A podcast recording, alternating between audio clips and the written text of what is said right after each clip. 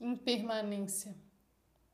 Em um só dia, tanto para experimentar, luz e sombra, seco e molhado, muito e pouco ar.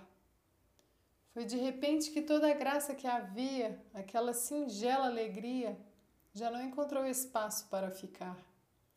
Em seu lugar, um aperto no peito chegou, rapidamente, sem avisar.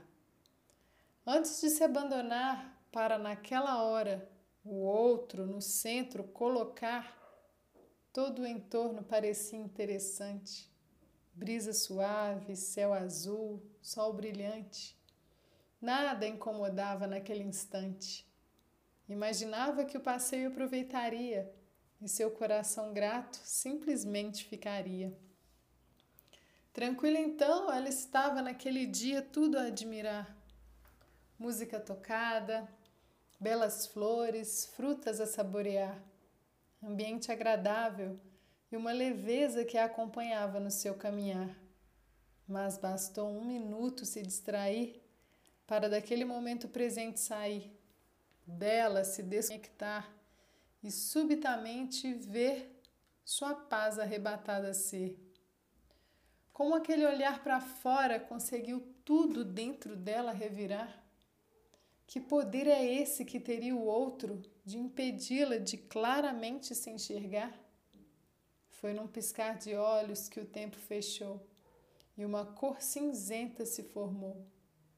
Logo, uma forte chuva começou a cair, a molhar, a lavar, a levar. E uma ventania veio com ela, pois sentiu toda a sua estrutura balançar. Quando então se deu conta de que aquilo que fazia mal estava concentrado em algo pontual, bastou tirar o olhar daquele fato onde se encontrava a suposta desilusão, para, como em um passe de mágica, o sol voltar a brilhar no seu coração. Foi decidida que ela escolheu se acolher e não demorou para perceber que foi ela mesma que deu ao outro aquele poder e aquele mau tempo fez aparecer. Novamente o dia claro pôs-se a voltar, o nublado se desmanchou no ar. O vento começou a ser sentido como brisa a aliviar. O azul do céu voltou a encantar e a impermanência da vida reacendeu a confiança de que tudo vai passar. Ela então reafirmou seu valor e a singela alegria mostrou-se estar a seu favor. Neste dia, uma decisão ela tomou. Antes de se apegar ao que se espera do outro receber, primeiro vai descobrir o que de fato ela sente merecer. Inspirou e retomou sua conexão.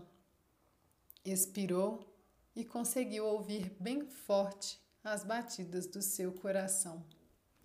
Flávia Carvalho, para o blog Bendita Existência.